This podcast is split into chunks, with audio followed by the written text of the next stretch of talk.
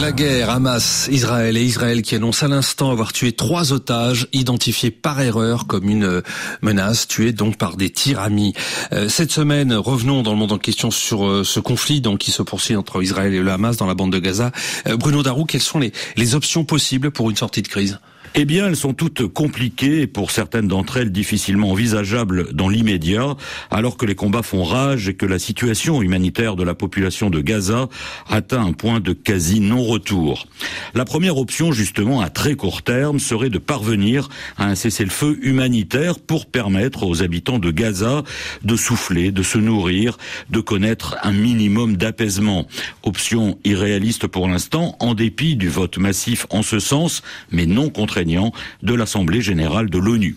C'est que pour l'instant, les États-Unis maintiennent leur soutien à Israël, mais, et c'est là la deuxième option, ils mettent la pression sur Benjamin Netanyahou pour cesser les bombardements sur l'enclave et passer à des opérations ciblées contre les infrastructures et les responsables du Hamas, option rejetée pour l'instant par le Premier ministre israélien, ce qui crée d'ailleurs des tensions avec Joe Biden. Autre évolution euh, plus probable de cette guerre, c'est qu'elle dure. Oui, en effet, tant l'objectif d'éradication du Hamas apparaît difficile. Un enlisement qui ne ferait qu'accroître les souffrances des Gazaouis et pèserait de plus en plus sur l'économie israélienne, dont les forces vives sont massivement mobilisées sur le front.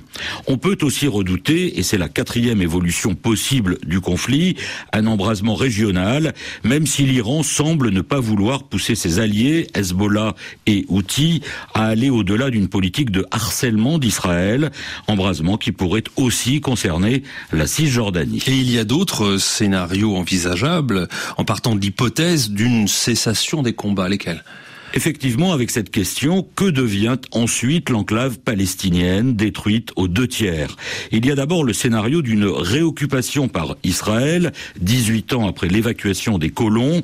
Benjamin Netanyahou reste très vague sur ce point, insistant surtout sur le contrôle sécuritaire autour de l'enclave, car une réoccupation poserait de nombreux défis sécuritaires et surtout, elle n'offre aucune perspective politique, ni pour les Palestiniens, ni pour les Israéliens. Scénario, le déploiement d'une force internationale et ou régionale dans l'enclave pour assurer une transition vers un règlement du conflit et permettre aussi la reconstruction de Gaza. Mais les pays arabes potentiellement concernés ainsi que l'ONU sont très réticents à une telle solution tant le transitoire peut durer. Enfin, on arrive sur le scénario longtemps oublié, à savoir le retour de la solution à deux États, mais il suppose plusieurs conditions. Le retour de l'autorité palestinienne à Gaza, l'organisation d'élections dans tous les territoires palestiniens et sans doute aussi en Israël, le meilleur des scénarios et pour l'instant le plus inatteignable. Analyse et commentaire de Bruno Darou pour le monde en question.